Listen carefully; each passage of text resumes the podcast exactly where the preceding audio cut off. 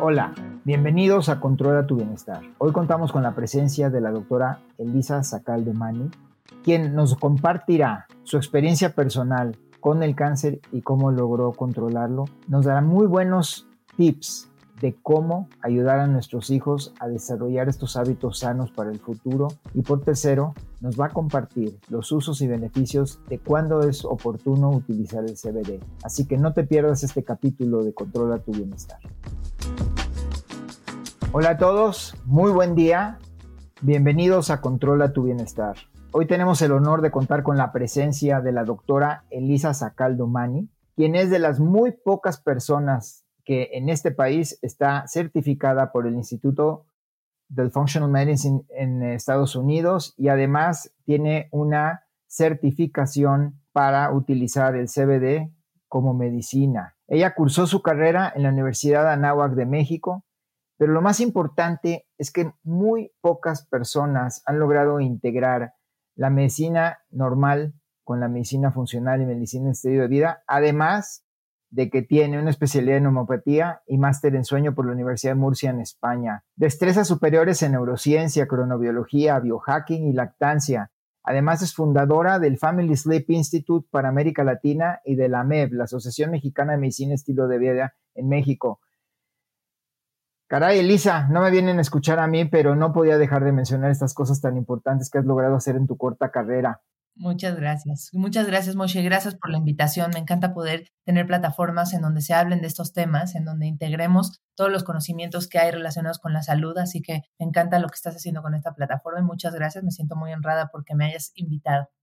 bueno, fue un placer ver tus exposiciones allá en Monterrey en el último congreso de la asociación. Y comencemos yo te quiero hacer una pregunta, porque tú estudias en una de las mejores escuelas de medicina de México, pero de las más tradicionales en su formación. ¿Cómo llegaste a este camino? Así es, sí me formé en una, en una universidad bastante convencional, en una carrera en donde no aprendes nada de estilo de vida, en donde no aprendes mucho de medicina integrativa, pero te dan unas grandes bases de cómo funciona el cuerpo humano y creo que es básico cuando te estás dedicando a esto. Para mí ha sido importantísimo haber estudiado la carrera. Sin duda estoy muy agradecida con mi universidad, pero en realidad fue hasta que yo me convertí en paciente y pude vivir la experiencia desde adentro que pude abrir mi perspectiva para poder integrar otras cosas en el cuidado de una persona y de la salud ahí es cuando empecé a buscar respuestas a mis preguntas que la medicina tradicional no estaba respondiendo. De entrada, en por qué se enferman las personas, por qué si no tengo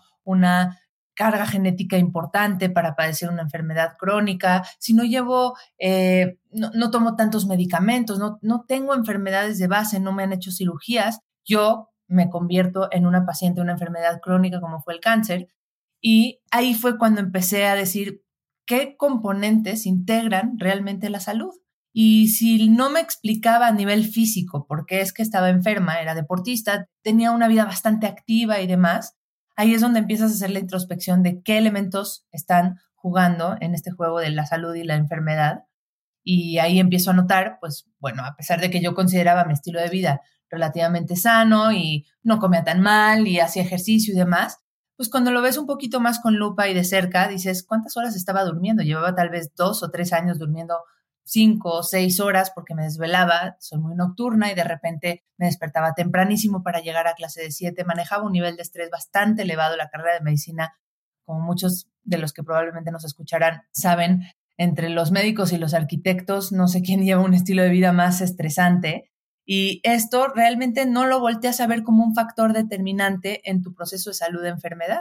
Entonces, obviamente ya viéndolo así, es que dije, bueno, todos estos factores juegan un papel importantísimo, pero además las emociones y los pensamientos, en donde si bien me fue a mí en ese momento, cuando estaba enferma y estaba en el proceso de recuperación y, en todo el, el tema del tratamiento, lo que más pudo ofrecerme a nivel mental y emocional, la medicina tradicional, fue traerme un psiquiatra en ese momento, que por supuesto que en su momento lo agradecí y hoy no, no estoy arrepentida de haber tomado un medicamento para la aparente depresión en ese momento, pero fue lo mejor que pudo ofrecerme para mí a nivel emocional para lidiar con una enfermedad como la que estaba lidiando, el que me traigan un psiquiatra y me medique a pesar de que yo no estaba de acuerdo y no quería y era evidente que no la estaba pasando bien, estaba en un tratamiento hospitalizada hace quién sabe cuántos días. Y entonces el ver que pues era no quiero decir un, un, defecto de la medicina tradicional, sino un área de oportunidad, el poder ver a esa persona que tenía ese psiquiatra en ese momento enfrente y decir, vamos más adentro, vamos más allá, cuáles fueron las emociones, no las de ahora, que están siendo la consecuencia de todo lo que estás pasando, sino las que te enfermaron. Y nunca hubo esas preguntas y nunca entramos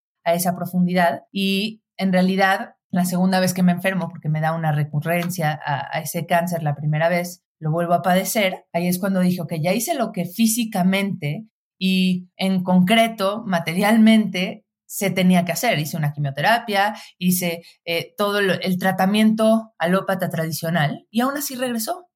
¿Cuáles son los otros factores que no estoy viendo? Y entonces aquí sí ya tuve que atender mi estilo de vida, mi sueño, mi control del estrés, tuve que dejar la carrera, tuve que cuidar mi alimentación, tuve que gestionar mis emociones e irme mucho más adentro. Yo en todo este proceso me estaba formando como médico.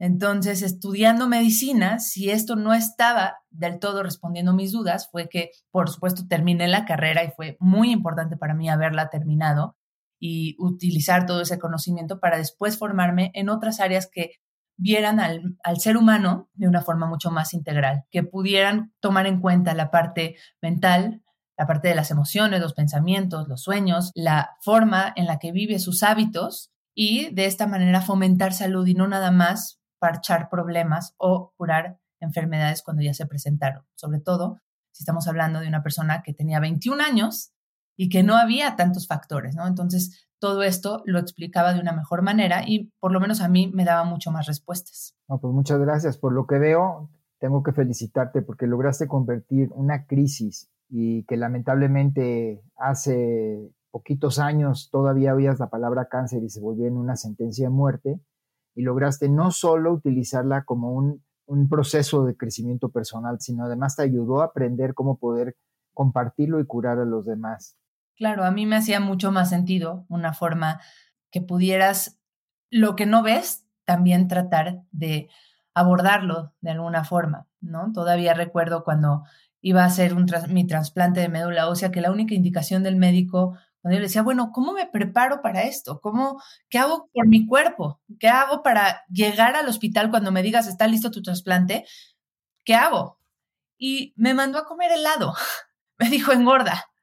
De verdad, ¿eh? es una historia real.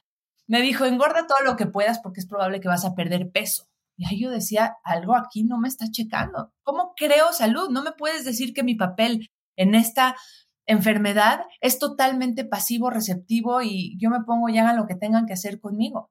Porque ya de entrada eso me incomodaba, el no tener qué hacer con mi salud. Y no, no se trata de ir a hacer cosas placebo nada más para, para ver qué, qué haces y mantenerte ocupada, sino realmente cuál es mi papel en todo este proceso, cómo me enfermé, qué de lo que hice me llevó a enfermarme y qué de lo que yo puedo hacer o tengo en mis manos y en mis hábitos me va a ayudar a curarme.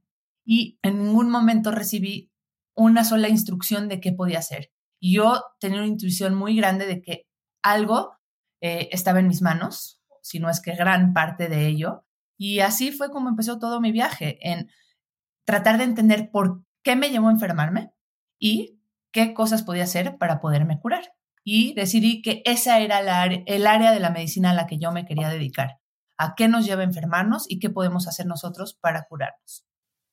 Pues de veras que muchas gracias. Podríamos preguntarte hoy, ¿cuáles fueron los aprendizajes más grandes? ¿Qué le podrías compartir hoy a nuestro público de 21 años o 35 años que están empezando ahorita lamentablemente con una enfermedad crónica, ya que revisas en retrospectiva, ¿qué fue lo que te, que lo que tú puedes considerar que estabas haciendo mal que te pudo haber causado la enfermedad? Fíjate, Moshe, que cuando yo traté de buscar estas respuestas, encontraba mucha culpa dentro, porque dices, ¿cómo pude haber hecho algo lo suficientemente malo como para que me dé una enfermedad así?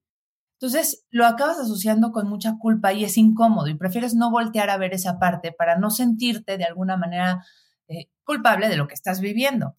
Entonces, eh, algo que me gustaría dejarle a esas personas que son jóvenes o no jóvenes, porque de alguna manera a cualquier edad, cuando tú padeces esto, algo te llevó a padecerlo, es cambiar esa culpa por responsabilidad, por tratar de analizar con ojos de voy a transformarlo, no de voy a, a simplemente culparlo, eso que te llevó, analizando número uno, tu estilo de vida, la forma en la que llevas tus hábitos. No queremos ver que la comida es información y que tiene el poder de sanarnos o de enfermarnos hasta que ya estamos enfermos. Entonces, hoy ya hay suficiente información como para saber que nuestro estilo de vida y todos nuestros hábitos tienen ese poder.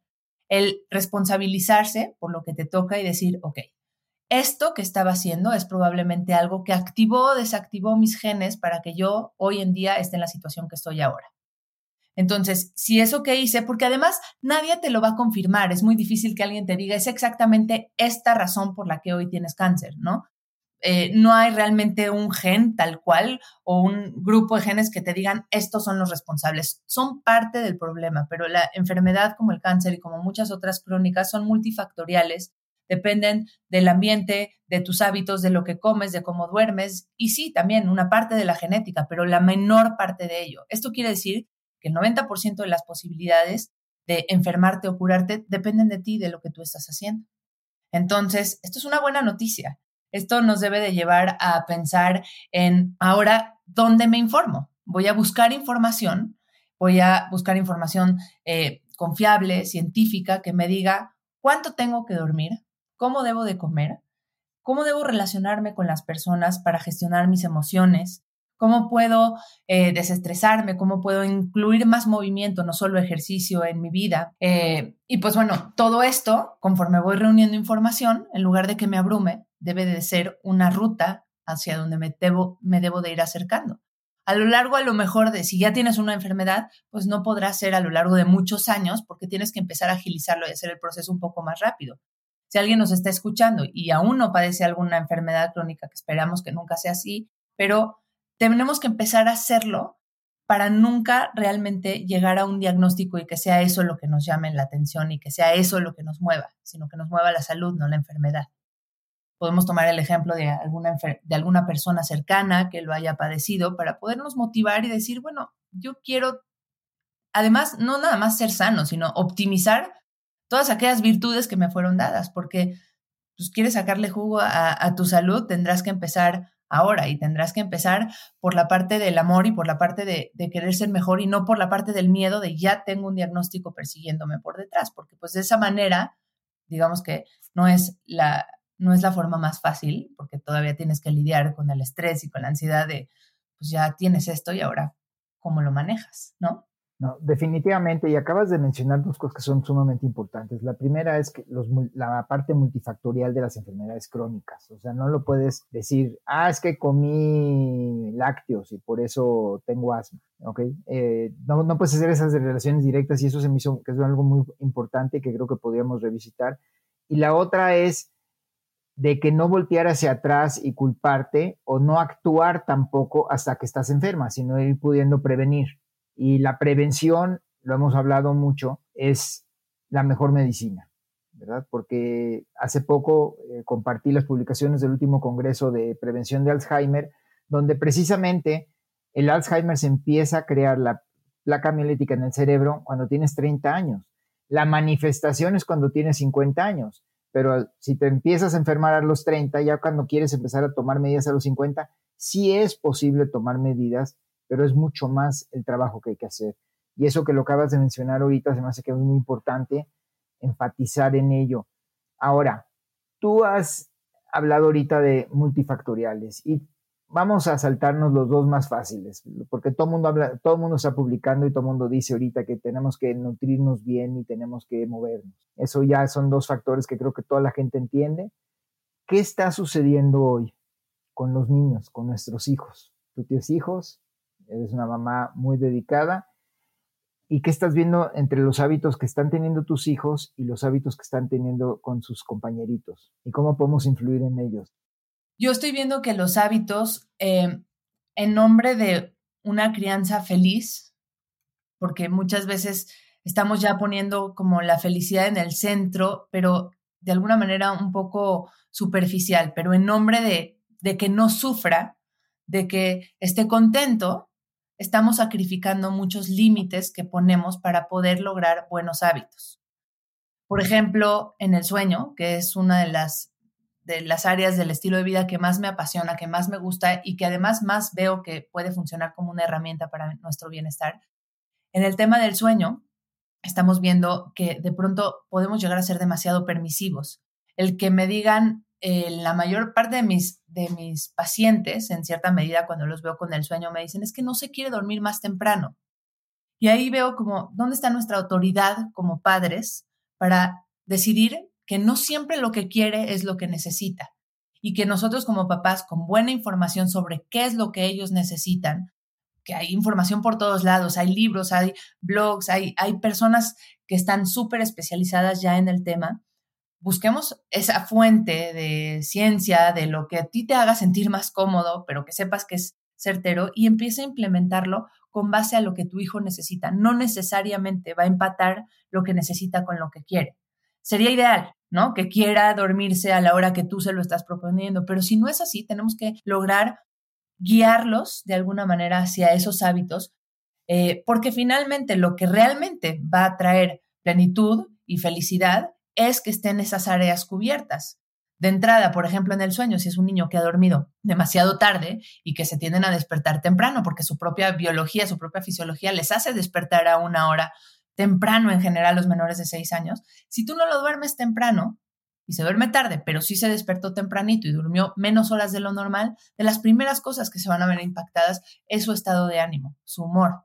Y ya no decir su concentración, su atención, su memoria, todo su funcionamiento cognitivo en la escuela y todo el, rendimiento académico se va a ver mermado. Entonces, esto es solo un ejemplo de cómo no estamos poniendo los hábitos en el centro de su salud y estamos de pronto siendo demasiado laxos por, por tratar de evitar esa resistencia o ese disgusto, cuando al final ellos ven que tú eres repetitivo, que tú estás poniendo esos hábitos antes de todo, van a acabar cediendo porque su cuerpo se va a sentir bien.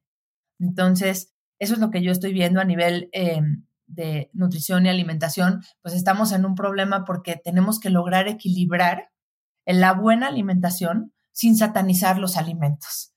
Y entonces esto es un equilibrio realmente complicado porque si eres demasiado permisivo con la comida y totalmente intuitivo, pues ellos ya no pueden, ya no es una intuición, digamos, tan clara porque ya hay muchos alimentos que pues si tu intuición fuera la que dictara lo que quieres comer, a veces está confundida porque hay demasiados alimentos con azúcar, porque hay muchos conservadores, porque hay muchos alimentos procesados que están diseñados para que tú los elijas, no necesariamente porque son los más nutritivos, sino porque liberan ciertos químicos y sustancias en el cerebro que te hacen querer más de eso.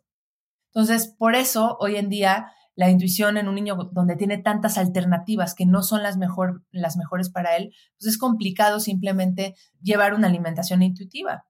Y eh, por otro lado, si tú eres demasiado restrictivo y empiezas a satanizar ciertos alimentos y demás, lo prohibido se hace lo deseado, ¿no? Entonces, eh, van a empezar a buscar eso y, quieres equilibrar que no acaben ahora con un trastorno de la conducta alimentaria cuando son más grandes o con una mala relación con los alimentos. Entonces, realmente estamos viviendo una circunstancia complicada para los papás para poder educar con respecto a buenos hábitos de alimentación sin restringir demasiado. Y con el movimiento, pues nunca antes en la historia de la humanidad habíamos tenido tantas oportunidades para mantenernos sentados y divertidos al mismo tiempo. ¿No? Con tantas pantallas y juegos y videojuegos y cada vez más estamos viendo eh, niños sedentarios, niños que no incluyen el movimiento en sus vidas. No es suficiente el llevarlos a hacer una clase de ejercicio una hora por las tardes, sino tratar de evitar que pasen sentados mucho tiempo, porque así no está diseñado el ser humano, necesita moverse para poder activar todo su funcionamiento correcto. Entonces, pues eso es lo que yo pienso que estamos viviendo. estamos muy viviendo teorías muy polarizadas y tenemos que lograr encontrar un equilibrio para poder transmitir a nuestros hijos un, bienestar que, les haga, que, esté alineado realmente con, lo que ellos necesitan.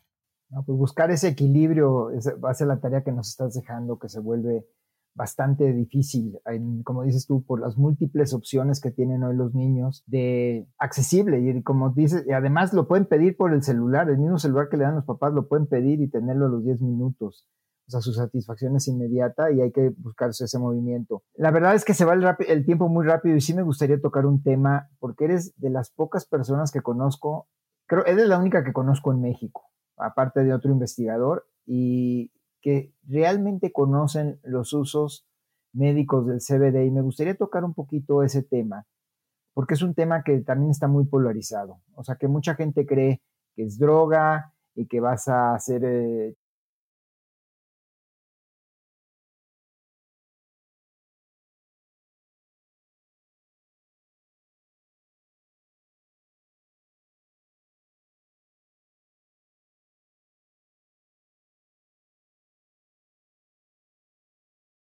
Ok, primero creo que para dar un poquito un paso atrás y explicar por qué la importancia del CBD, es porque recientemente, o sea, en la historia de la medicina son muy pocos años los que em, el, el, doctor Meshulam, Rafael Meshulam, un médico israelí, descubre el funcionamiento del sistema endocannabinoide y entonces se da cuenta que juega un papel importantísimo en muchísimos aspectos de nuestra fisiología, de nuestro organismo.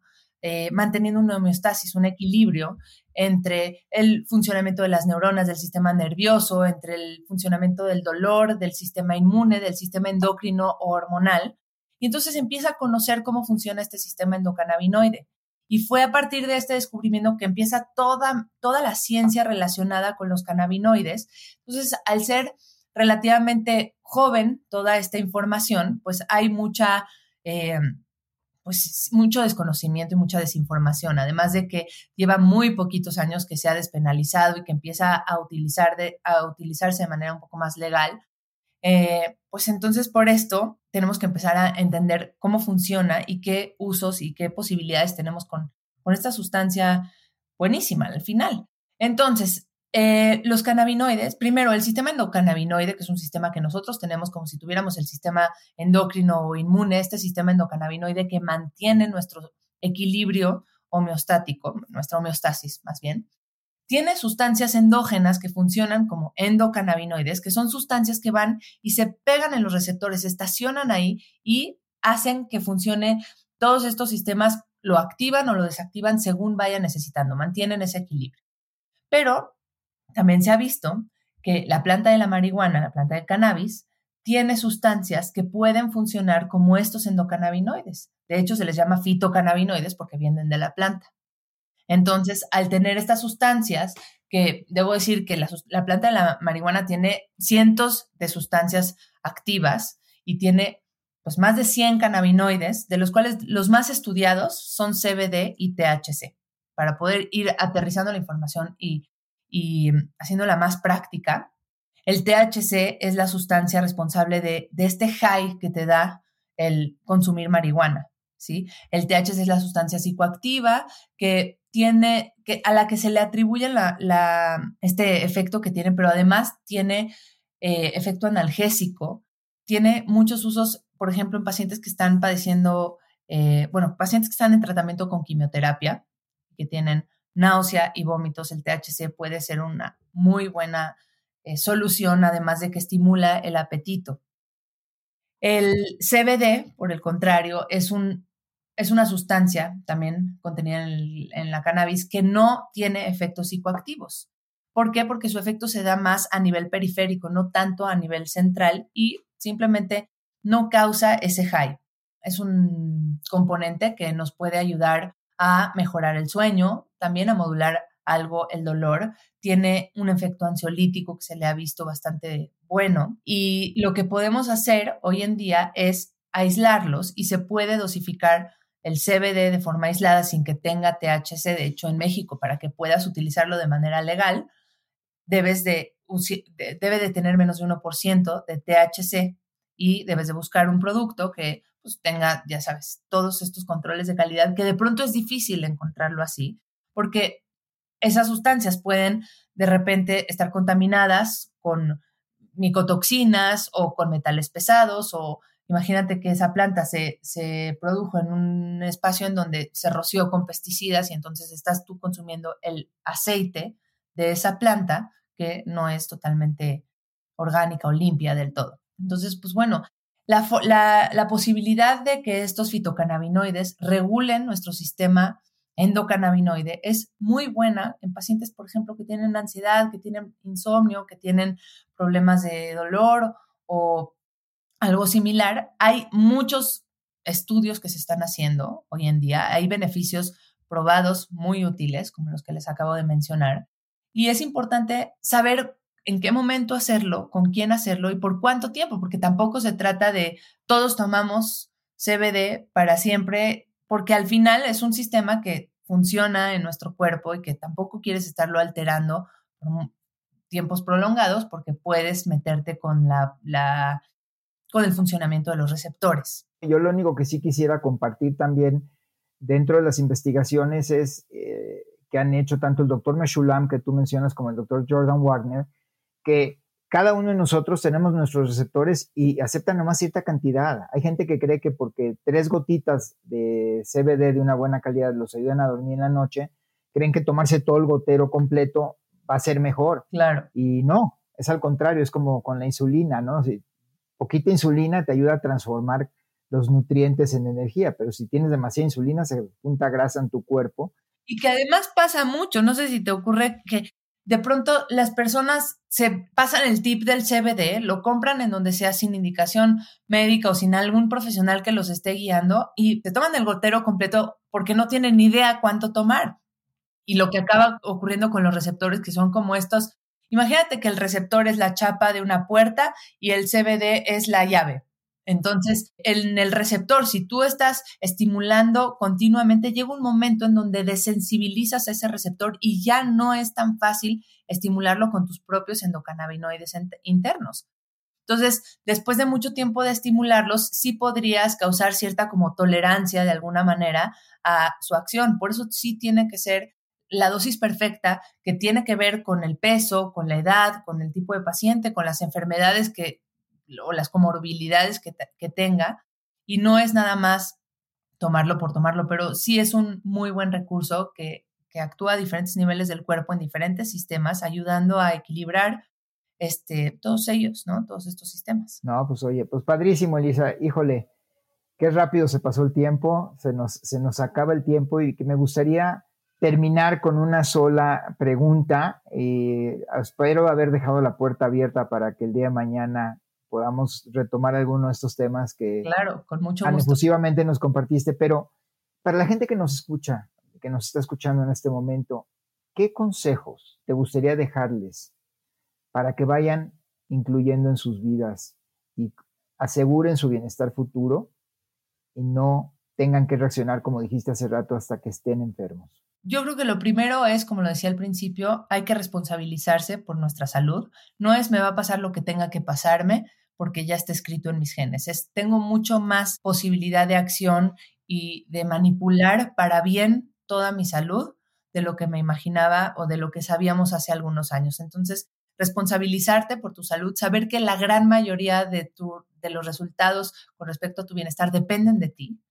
La segunda es informarse, buscar fuentes de información confiables, seguras, con especialistas que, que conectes y mi tercer punto es, aprovechando este tema de conectar con los especialistas, formar un equipo de trabajo para tu salud, no solamente para tu enfermedad. ¿Quién va a ser esa persona que te va a guiar en el aspecto emocional? ¿Quién va a ser esa persona que te va a ayudar en el aspecto mental? ¿Y quién en el aspecto físico?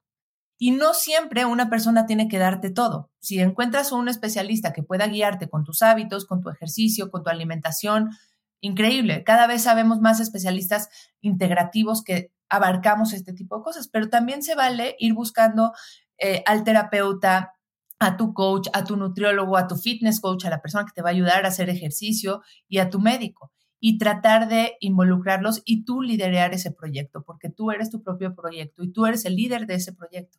Y si tú responsabilizas o dejas y sueltas tu salud en las manos de alguien más, a nadie le vas a importar tanto como a ti mismo.